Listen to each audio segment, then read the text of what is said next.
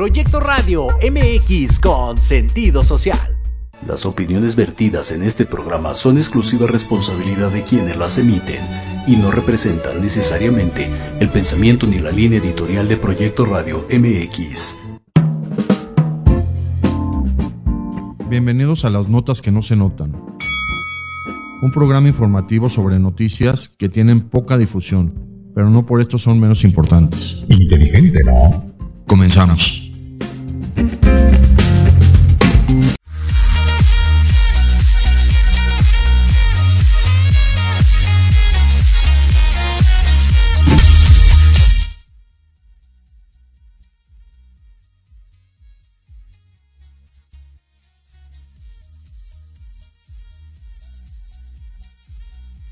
Empezar con, con esta nota sobre Ucrania. Se conmemoró el aniversario del vencimiento del nazismo ayer o antier. Se supone que es el 5 de mayo, pero lo conmemoran estos días. Formalmente el nazismo terminó el 30 de abril de 1945 cuando muere Hitler, pero hasta el 5 de mayo se declara eh, la derrota de Alemania en la Segunda Guerra Mundial y ahora se está conmemorando este aniversario. Y lo más interesante es que Vladimir Zelensky dijo que va a derrotar a Rusia como en su momento se, derrotó a la Alemania nazi.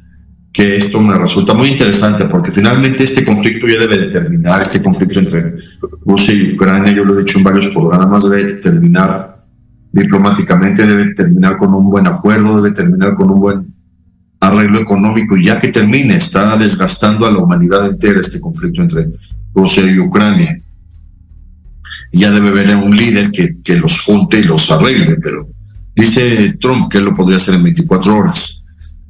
Y no, sigue y sigue y sigue este conflicto entre Rusia y Ucrania. Y ahora llama la atención que en el aniversario del vencimiento de Alemania en la Segunda Guerra Mundial, Ucrania diga que va a derrotar a Rusia como si fuera Alemania, porque en realidad la historia nadie la puede cambiar, los hechos nadie los puede cambiar y lo que ya pasó, ya pasó y nadie lo puede cambiar.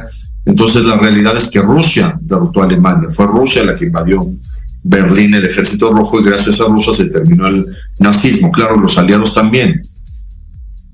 Inglaterra, Estados Unidos, lo que quedaba de, Francia, México que, que, participó como los aliados todos los países que participaron aliados, pero finalmente el que derrotó a Hitler formalmente fue el ejército rojo, el ejército ruso, el ejército de la actual Rusia es el que derrotó al nazismo. Y Ucrania, Ucrania era aliada de Hitler, eso es lo que, lo que llama la atención, que desde que empezó la Segunda Guerra Mundial, Ucrania apoyó a Hitler. Inclusive se sabe que, que en Ucrania hubo masacres contra los judíos con la venia de, del nazismo de Hitler. Pero bueno, así son las, las tendencias políticas en la actualidad y lo que hacen los políticos en la actualidad, pero la historia es la historia, nadie la puede cambiar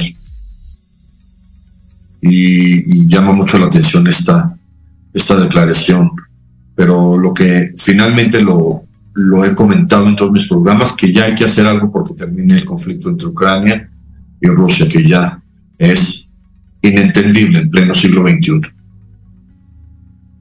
Otra nota de esta semana que me llamó mucho la atención, que están hablando de que va a haber más pandemias, que ya hay una pandemia de, de, de fiebre aviar, que puede haber más pandemias de COVID, que puede haber más pandemias, que tienen que fortalecer a la OMS para que haya menos pandemias, que tienen que reestructurar las vacunas para que haya vacunas contra todas las pandemias.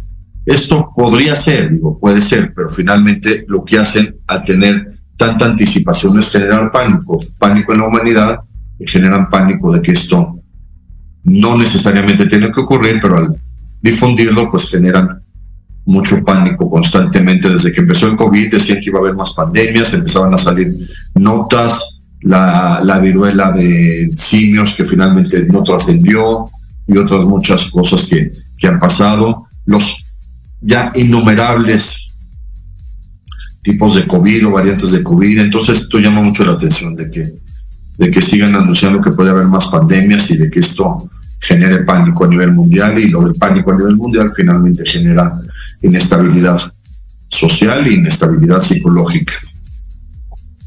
Y esto habríamos ya que ver para que se relajen estas notas de, las pandemias, mucha información sobre la, influenza aviar que no ha llegado a humanos, pero que llega a las focas. No se sabe bien si las focas de Perú y de Sudamérica están siendo afectadas por este virus o por algún tipo de contaminación o de fenómeno del, del mar en estas épocas. No se sabe bien, pero como la prueba de influenza aviar sale positiva en las focas, pues dicen que ya se están contagiando de, de las aves, que es raro, raro que pase eso, ¿no? Porque, porque finalmente todos los, que, los mamíferos marinos tienen otro sistema inmune muy diferente al de las aves.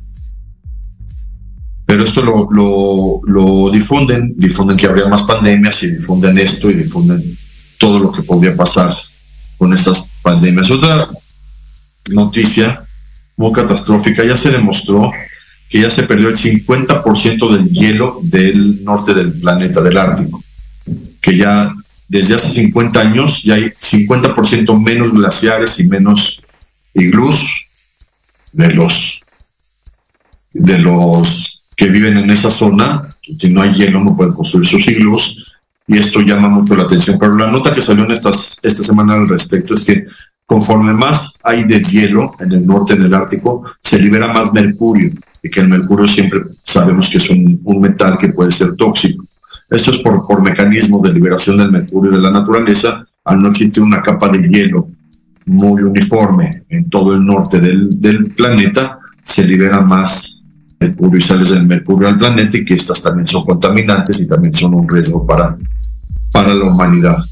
Y claro que esto ya tiene que orillar a todo el mundo a pensar en empezar a conquistar el espacio mucho más formalmente y con mucho más tecnología y con mucho más unión de países, porque si tenemos tanta tecnología en cuestiones militares y tantos avances, drones que ya pueden llegar desde lugares desconocidos hasta el Kremlin y atacar el Kremlin, esto también llama mucho la atención en las noticias comunes de que llegaron drones hasta el Kremlin. ¿Cómo no los detectaron desde antes y los destruyeron desde antes? Está muy rara esa noticia también. Pero si ya tenemos esa tecnología, la deberíamos utilizar para ya poder empezar a ir al espacio y, y dejar este planeta en paz. Y, y, esto sí, sí llama mucho la atención. Otra nota de esta semana muy, muy interesante, la coronación del rey Carlos III de Inglaterra con toda la majestuosidad que se llevó a cabo para coronar al rey, quiero hacer unos comentarios muy personales sobre esta nota de la coronación del rey Carlos III, porque Inglaterra ya tiene un rey y ya se va a dirigir totalmente diferente, ¿no? La, la, estructura monárquica. Habló de su, su heredero, el príncipe William, de una manera muy, muy interesante, habló como un buen locutor. Al parecer en Inglaterra les importa mucho que haya buena, buenos oradores desde Churchill, claro. Y habló, muy interesante el hijo del rey Carlos. Pero lo que quiero comentar alrededor de esta noticia, uno, que se mencionó muchísimo a Lady Di, que en paz descanse, pero Lady Di ya no tenía nada que ver en la coronación del, del rey Carlos III. Sí fue su esposa, es la madre de sus dos hijos, sí era la, la que podía ser la reina, y ahora ella es Camila, su nueva esposa, pero creo que se abusó, creo que se abusó mediáticamente de hablar de Lady en estos días de coronación del rey Carlos III se criticó mucho a Camila de que si era su, su amante o no su amante, que si era su, su, amiga o no amiga, que si engañó cuando era casado. Se llamó mucho la atención de, de, estos comentarios. En vez de hablar de todo lo grandioso que puede ser que Inglaterra tenga un rey, un rey que pueda unificar al mundo, todo lo que hizo Inglaterra durante toda la historia, desde los primeros reyes, todo lo que ha cambiado Inglaterra como país y como potencia mundial, la Commonwealth, todos los países que han apoyado a Inglaterra, en vez de eso, pues están los chismes de, quién era su esposa, quién era su amante, quién es su esposa nueva y si Camila ya es la reina, si merecía ser la reina o no. Finalmente se perdió, se perdió la esencia de tener un rey en Inglaterra, se perdió la esencia de unificar al mundo con un rey, se perdió la esencia de lo que significaría tener un nuevo rey en Inglaterra. Y lo más interesante que quiero comentar, que lo analice, Salió formalmente el cuadro del rey Carlos III ya coronado, tiene como un mundo en la mano, su corona clásica de rey. Es un retrato que hizo Hugo Burnard, Burnard. Pero si ustedes lo ven, si lo buscan en internet, es increíble cómo la cara del rey Carlos pareciera la cara de la reina Isabel de su madre.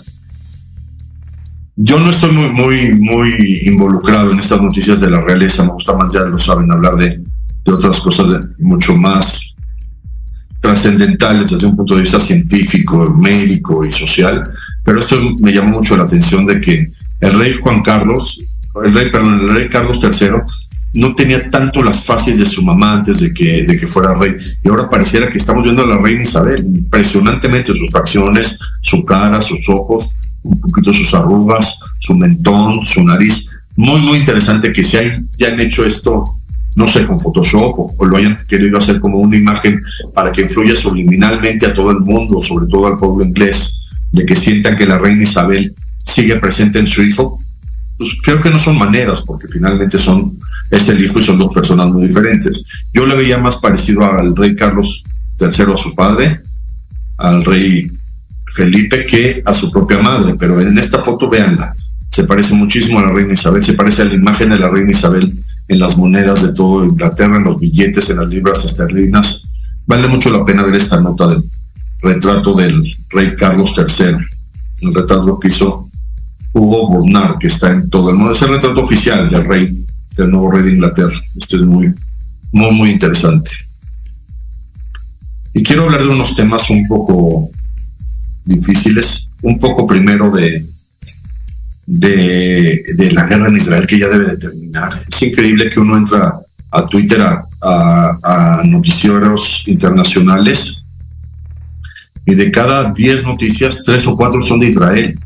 Y hay que tratar de, de que en Israel se logre ya una paz, ya los palestinos deben de tener paz con Israel, los árabes, ya, ya, ya, ya no puede existir tanto, tanto dolor en Medio Oriente, pero siguen, siguen las notas, siguen las notas, siguen las notas todos los días, problemas en Israel y pues esto sí es muy difícil de, de ver cotidianamente, ya parece una, una costumbre. Otra nota de esta semana en Irán.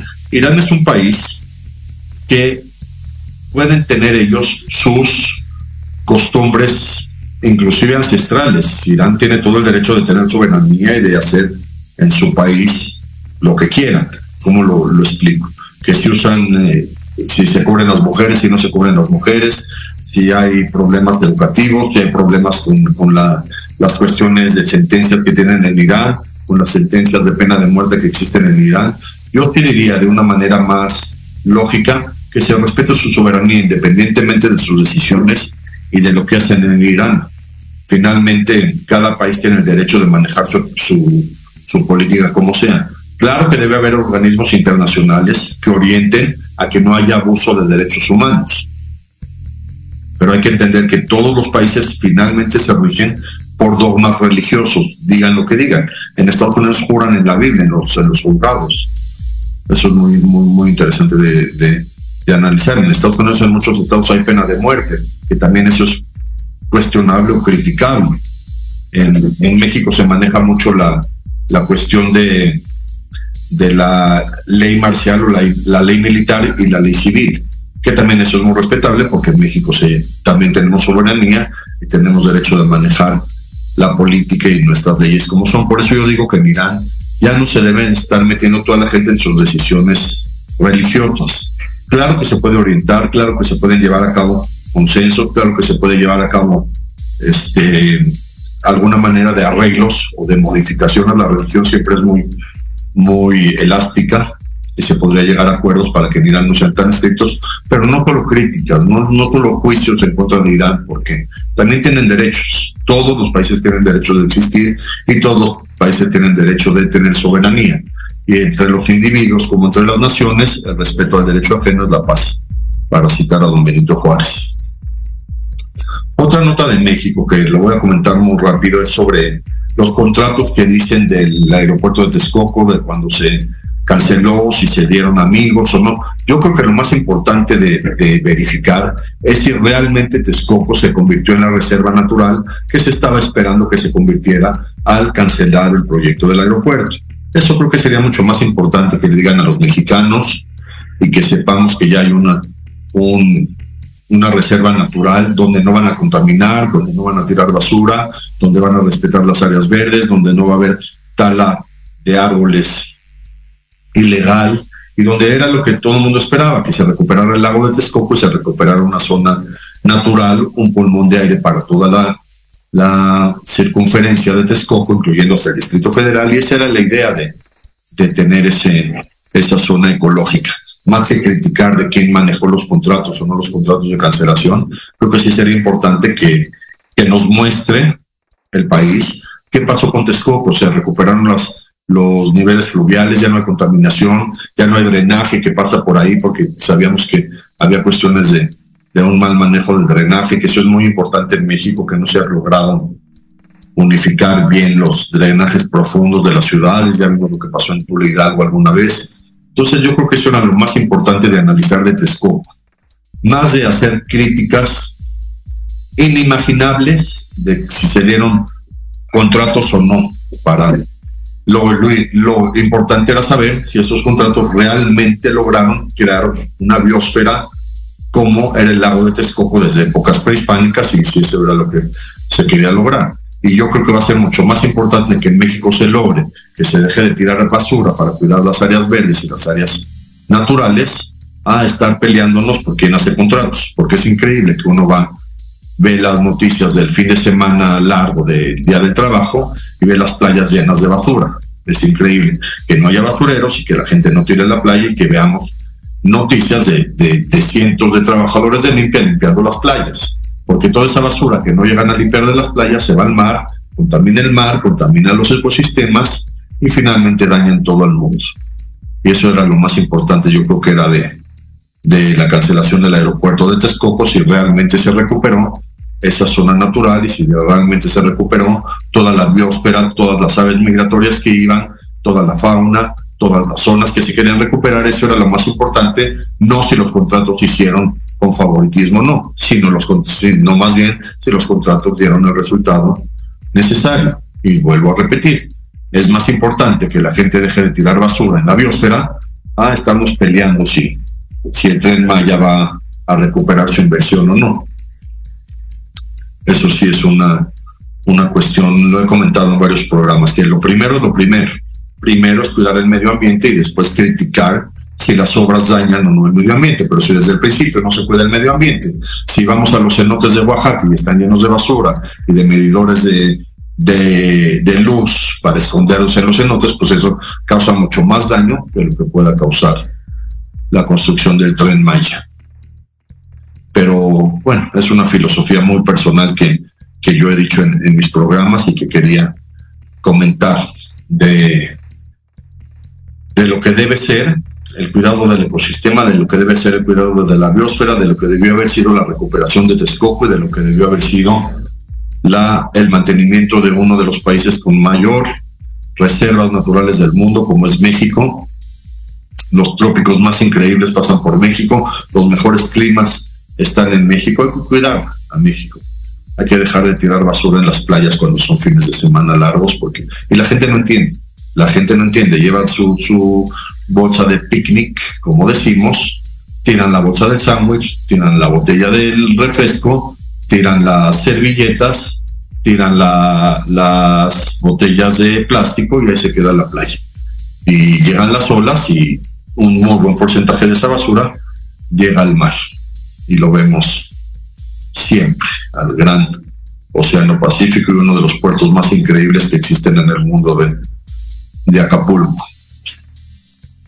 Entonces, lo primero siempre es educación, lo primero siempre es liderazgo, lo primero siempre es que la gente tenga ya una normatividad de vida para que el planeta se, se mantenga. Esto finalmente repercute en el deshielo del Ártico que comentaba en la nota sobre que 50% de los glaciares del Ártico ya se perdieron y que se está liberando mercurio. Y pues sí, esto es un problema que no sabemos manejar la humanidad y que ya debería ser una prioridad, cuidar el medio ambiente, cuidar el medio ambiente, cuidar el medio ambiente.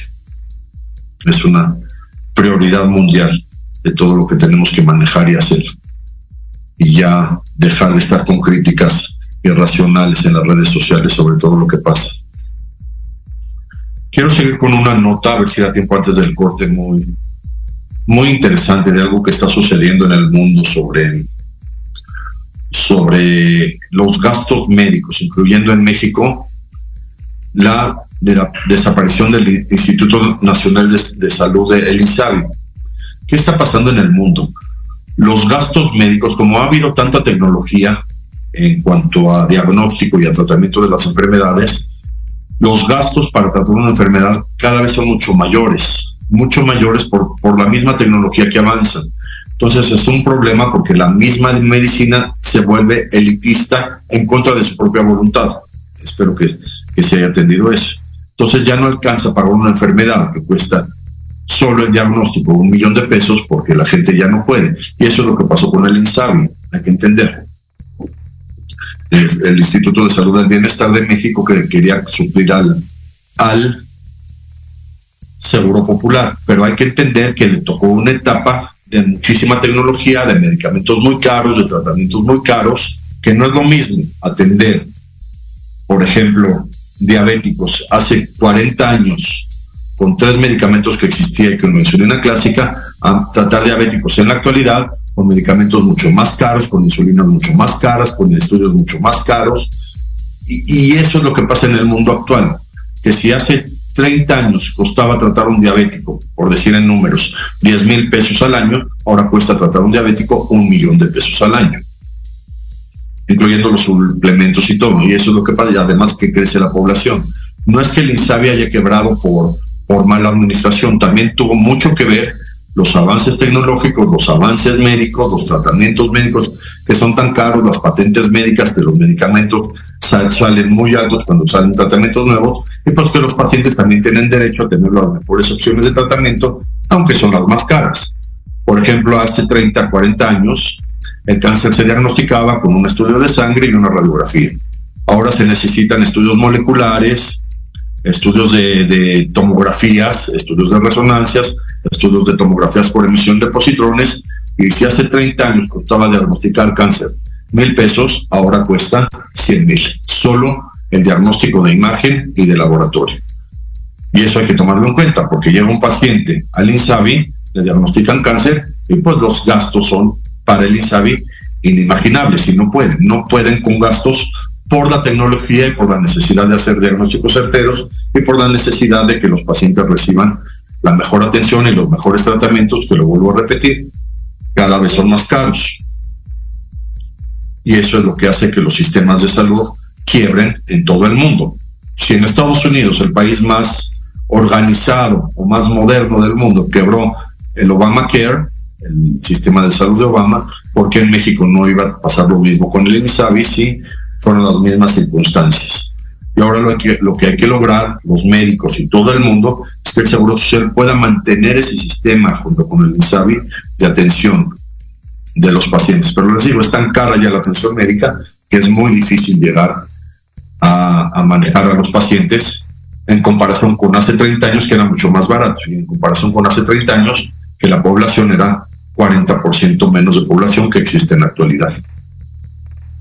Yo creo que podemos ir al corte porque quiero regresar a un tema de análisis muy interesante sobre esto, sobre lo que está pasando en el mundo con la medicina, con los avances, con la eh, exclusividad de la medicina, porque finalmente el que tiene dinero paga medicina y el que paga medicina se puede atender y el que se puede atender puede recibir el beneficio de la medicina y el que no, pues cómo le hace se siguen tratando como hace 30 o 40 años.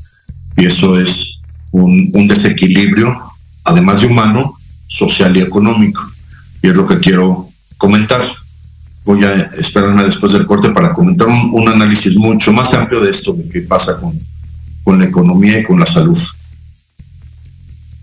No sé si podemos ir al corte y ya regresar para entrar a este tema. de hablar de, de qué está pasando, porque quiero hacer un análisis de los últimos tres siglos de la humanidad, del siglo XIX, siglo XX y siglo XXI, de lo que ha pasado y en lo que se ha convertido la humanidad, como una tendencia histórica muy, muy constante de lo que pasa siempre en los principios de, de, siglo. Si seguimos después del corte con este análisis de, de lo que está sucediendo actual con, en la actualidad con el sistema de salud. Antesala, programa para enaltecer todos tus proyectos. Te invitamos a escucharnos todos los martes en punto de las 9 de la noche. Conducido por Ariadna Vázquez y Jimena Riverol. Solo por Proyecto Radio MX. Con sentido social.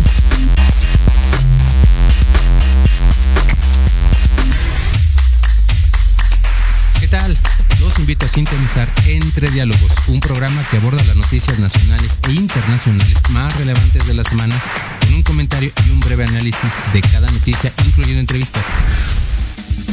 Y dos veces al mes, en el espacio Atrapados en el Rock, nuestro amigo Diego Emilio nos platicará sobre datos y curiosidades del rock a través de las décadas del siglo XX. Así que no se olviden de sintonizarnos todos los sábados de 12 a 1 de la tarde por Proyecto Radio MX un sentido social. Queremos invitarte este y todos los viernes en punto de las 3 de la tarde a tu programa La magia de ser mujer. Un espacio que te mostrará la magia que todas las mujeres tenemos para poder salir adelante ante cualquier situación de la vida cotidiana. Tendremos la presencia de grandes mujeres que nos contarán su experiencia de vida, siempre con un corazón amoroso y listo para compartir. Te esperamos aquí en Proyecto Radio MX, la radio con sentido social.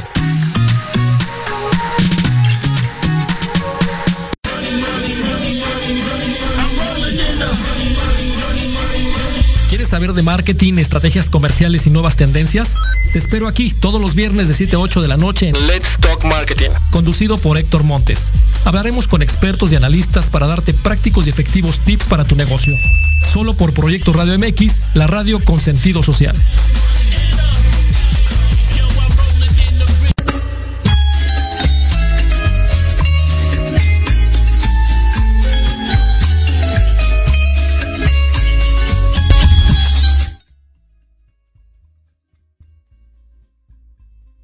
Seguimos con este análisis del costo de la salud, de los medicamentos, cómo son cada vez más caros, los diagnósticos son cada vez más caros.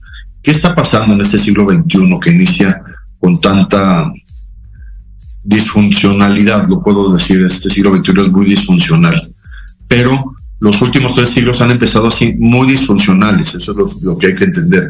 El siglo XIX empezó con plena revolución francesa, con invasiones, con guerras, Napoleón Bonaparte conquistando al mundo, Inglaterra defendiéndose, todo el mundo se repercutió, México comenzó a, independizarse a principios del siglo XIX, todos los países de Latinoamérica. Esto es una cuestión muy, muy interesante de analizar, como siempre a principios del siglo, perdón, siempre a principios del siglo, todo el mundo se desestabiliza, el siglo XIX, siglo XX iniciable empieza la convención en París, empieza la Primera Guerra Mundial, termina con la influencia española, consecuentemente la caída de Wall Street y la Segunda Guerra Mundial. Y ahora este siglo XXI es muy caótico porque se está caracterizando por guerras irracionales, la de ah, Siria, la de Afganistán, la de Somalia, la de eh, Israel con Palestina, la de Ucrania, guerras irracionales, constantes y desgastantes. Este se está caracterizando el siglo XXI por eso. La pandemia por COVID también muy compleja, la caída de las Torres Gemelas y muy interesante lo que pasa en este mundo actual en el siglo XXI, la inestabilidad política. Creo que nunca, nunca, como en estos primeros 23 años del siglo XXI, ha habido tanta inestabilidad política. Lo explico, finalmente los grandes líderes del mundo ya no tienen la autoridad que deberían tener para manejar al mundo. Ya no, ya no, es increíble. Ni siquiera el presidente de Estados Unidos, el presidente de Rusia, el presidente de Francia, el presidente de Inglaterra, el primer ministro de Israel, ya no tienen esa autoridad para lograr con sus ideales cambiar al mundo, como antes se hacía. Eso se hacía el siglo pasado, el siglo XX, lo que decía el presidente se hacía y se lograba y se cambiaba el mundo entero. Esto lo vemos ya en todos los países del mundo, no solo México. Es muy complejo de entender esta inestabilidad política que existe. Otra tema muy interesante es que ya no hay líderes, ya no hay líderes de oposición, ya no hay líderes en todos los países, no solo en México. Yo debería ver en Rusia por lo menos 40 líderes que quieran este, seguir después de Vladimir Putin cuando termine su periodo presidencial, pero líderes de, de su mismo calibre. Y no, no los vemos igual en Estados Unidos para las próximas elecciones del siguiente año, igual que en México, debería haber por lo menos 40 candidatos del calibre de Donald Trump y de Joe Biden. Y no los vemos, vemos uno, dos y no de su calibre, igual en México. No vemos 40 candidatos de tanto del mismo partido como de, de oposición que sean de, de, de, verdad gente que diga voy a cambiar el país. Ya no hay, ya no hay ese liderazgo que, que deberíamos tener. Lo hago como una motivación, si algún día me llegan a escuchar, una motivación para que de verdad haya líderes que, que desde que se forman digan yo voy a cambiar el mundo. Un Lázaro Cárdenas, por ejemplo, en México, desde que se postuló para presidente, dijo yo voy a lograr los cambios necesarios para México. Pone Winston Churchill en Inglaterra, que dijo, lo único que tengo que ofrecer es sangre, sudor y lágrimas. Un eh, Jimmy Carter en Estados Unidos, cuando cambió la historia de, Estados Unidos radicalmente. Bueno, no quiero hablar mucho de política, pero Fidel Castro, cuando ganó la revolución cubana, ese, ese liderazgo que debe existir, esa motivación que debe existir, ese, ese paternalismo inclusive que debe existir, ya no se ve ya no se ve en los países con alguien que diga, oiga, yo los voy a cambiar, yo los voy a ayudar, yo voy a cambiar al mundo entero.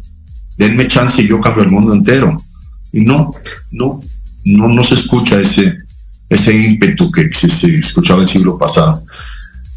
Y esta inestabilidad política finalmente lleva a que la gente entre en un pánico existencial de querer tener muchos recursos económicos para poder subsistir por lo menos dos o tres generaciones. Entonces la gente empieza a buscar en todos los ámbitos, políticos, sociales, laborales, médicos, en todos los ámbitos se trata de tener muchísima lucididad como para tener un, respaldo. Por eso cada vez que oímos de un político que lo estudian por, corrupción o no sé qué, tiene por lo menos 10 propiedades o 20 propiedades porque quieren mantener esa, ese existencialismo que se está afectando con tanta falta de liderazgo. Cuando hay un gran liderazgo en el mundo no se necesita porque se sabe que van a guiar al mundo bien, el mundo va a estar en buenas manos. Pero eso es lo que pasa en la actualidad y por eso hay tanta, eh, más que ambición, avaricia, avaricia. La gente quiere dinero como sea, como sea. el problema es con los políticos cuando no pueden obtener la cantidad de dinero que su mente les dicta para poder mantener dos generaciones o tres generaciones de su familia, o tienen que empezar con cuestiones no tan políticas para poder tener el dinero. Lo dije alguna vez con mi teoría sobre el Che Guevara, Ernesto Che Guevara, que fue un idealista muy criticado, finalmente no habla mucho de su de sus acciones en la vida, pero finalmente se fue a Bolivia y yo tengo la teoría de que él quería empezar a tratar de, de trabajar en el narcotráfico, porque él quería finalmente ganar mucho dinero, porque solo vivió como un idealista, solo vivió como alguien que hizo frases y que le tomaron una foto con su boina y se hizo la foto más famosa del siglo XX, pero finalmente quería tener dinero. Y a lo mejor existe la teoría de que se fue a Bolivia a empezar a, trabajar en el narcotráfico, no les pareció y lo eliminaron. Antes de, tenía menos de 40 años. Y Fidel Castro, su hermano del alma, no hizo nada por rescatarlo. Y podía haberlo rescatado Fidel Castro. Pero lo que quería finalmente Che Guevara era tener dinero para mantenerse porque el mundo está de cabeza. Y lo único que uno puede tener para garantizar el futuro de los suyos es pues tener dinero. Y a veces no es fácil tener dinero. Ya no es lo mismo antes que uno sembraba frijoles, vendía frijoles, tenía dinero y se mantenía bien. Y sabía que su terreno iba a dar frijoles por tres generaciones, entonces no había ningún problema. Ya no, ya los frijoles los siembran los grandes empresarios y los que no son empresarios, pues no ganan de los frijoles como deberían ganar. Y ese es el gran problema. Lo dijo Elon Musk. Elon Musk dijo que, que ya van a tener que generar algún sistema de ingresos económicos porque la gente va a dejar de tener trabajos y hay tanta tecnología que la gente va a dejar de tener trabajos, entonces van a tener que generar algún sistema de rentas. Lo dice Elon Musk en una entrevista muy interesante, para que puedan ganar dinero. Todo esto está automatizando. Uno ya puede llegar a un estacionamiento sin que haya seres humanos, entrar, salir, pagar y, y, pagan los cajeros automáticos, las aplicaciones de los celulares. Muchos restaurantes ya tienen este menús electrónicos y ya que se preparan las cosas electrónicas pueden prescindir de la mitad de los empleados en los restaurantes con, con los sistemas electrónicos y pues eso pasa que toda la gente que no puede trabajar, además que ya hay muchos adultos que ya no contratan, mayores de 40 años ya no contratan. Pues esto genera mucha inestabilidad social, mucha inestabilidad psicológica. La gente quiere tener dinero y no lo logran, entonces buscan otras maneras de conseguir dinero y por eso surge tanto la, la abusividad en los contratos, la abusividad en las ventas, la abusividad en los bienes raíces, la abusividad en las medicinas, como digo, la abusividad en los servicios, la abusividad en las ventas, la abusividad en los costos. Yo sabía que el costo de un coche es la tercera parte, ¿eh? pero lo venden tres veces más porque los automóviles tienen que dejar mucha ganancia. Los alimentos, todos sabemos que un refresco no vale ni el 1%. Claro, venden el envase y todo, pero el líquido no vale vale el 1 o el 2% de lo que vale un, un refresco. el líquido lo producen industrialmente de cualquier refresco. Y eso es lo que hay que tener en consideración. Sí, sí, si un refresco vale 10 pesos, cuesta uno. 10%, perdón.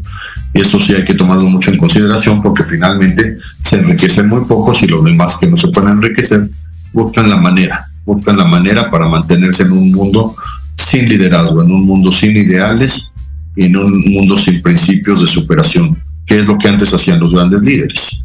Y todo el mundo se identificaba con sus presidentes, sus primeros ministros y o sus reyes. Ahora el rey Carlos III, que se acaba de coronar, es blanco de críticas porque se casó con su amante y finalmente no logran que se estabilice la economía y todo sube y quiebran los sistemas de salud en todo el mundo. Vimos el Obamacare y vimos en México desafortunadamente el Seguro Popular y el MISAL. Porque todo el mundo se quiere enriquecer. Los que fabrican medicamentos se quieren enriquecer, venden los medicamentos muy caros y no se pueden mantener los sistemas de salud con medicamentos tan caros. Y este es el panorama actual de las notas de esta, de esta semana que que voy a hacer una, un, resumen para los que escucharon este programa y quieren documentarse más sobre todo lo que, lo que comenté. El aniversario del, de la rendición de Alemania nazi el 5 de mayo de, de este año y cómo Vladimir Zelensky dice que, que, va a vencer a Rusia como Alemania nazi, que les digo, históricamente es incongruente, pero, pero que lo más importante es que ya se termine ese conflicto. La OMS que dice que va a haber más pandemias, el Ártico que se, ya perdió el 50% de los glaciares del Ártico, la coronación del rey Carlos III, con el retrato que, que parece la cara de la reina Isabel, muy interesante de analizar eso, y lo que comenté sobre los gastos médicos que no se pueden llegar y que los gastos médicos ya son tan altos para, para poder lograr una, una estabilidad y del derecho de Irán de también tener soberanía y decisiones, claro, que el mundo lo pudiera orientar para que no tengan algunas decisiones ya no adecuadas para esta actualidad. Yo creo que vamos a dejar aquí este programa, tengo algunas cosas que hacer, pero seguimos, seguimos y, y seguimos mañana con el programa de historia. Creo que hay una pregunta. Sí.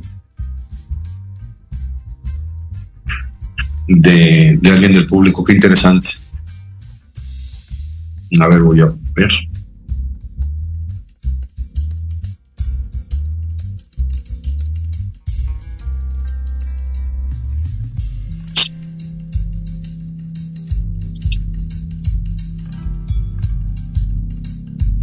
Sería el sucesor del rey Carlos III por su, pues, su hijo William, el mayor, por, por dinastía de, reyes, así debe de ser, pero sería más interesante que decidan en, en Inglaterra que, sí, claro, claro, él ya está designado como próximo rey, William. Pero lo, lo más interesante es analizar que un rey que antes cambiaba la historia del mundo los reyes, ahora el rey finalmente es criticado, aunque es el rey de Inglaterra. Creo que eso es lo más interesante de, de analizar y de, y de ver en este programa. No nos vemos mañana en el programa de, de historia y el próximo lunes en otro programa de notas. Espero que les haya gustado todo este análisis. Y seguimos. Muchas gracias.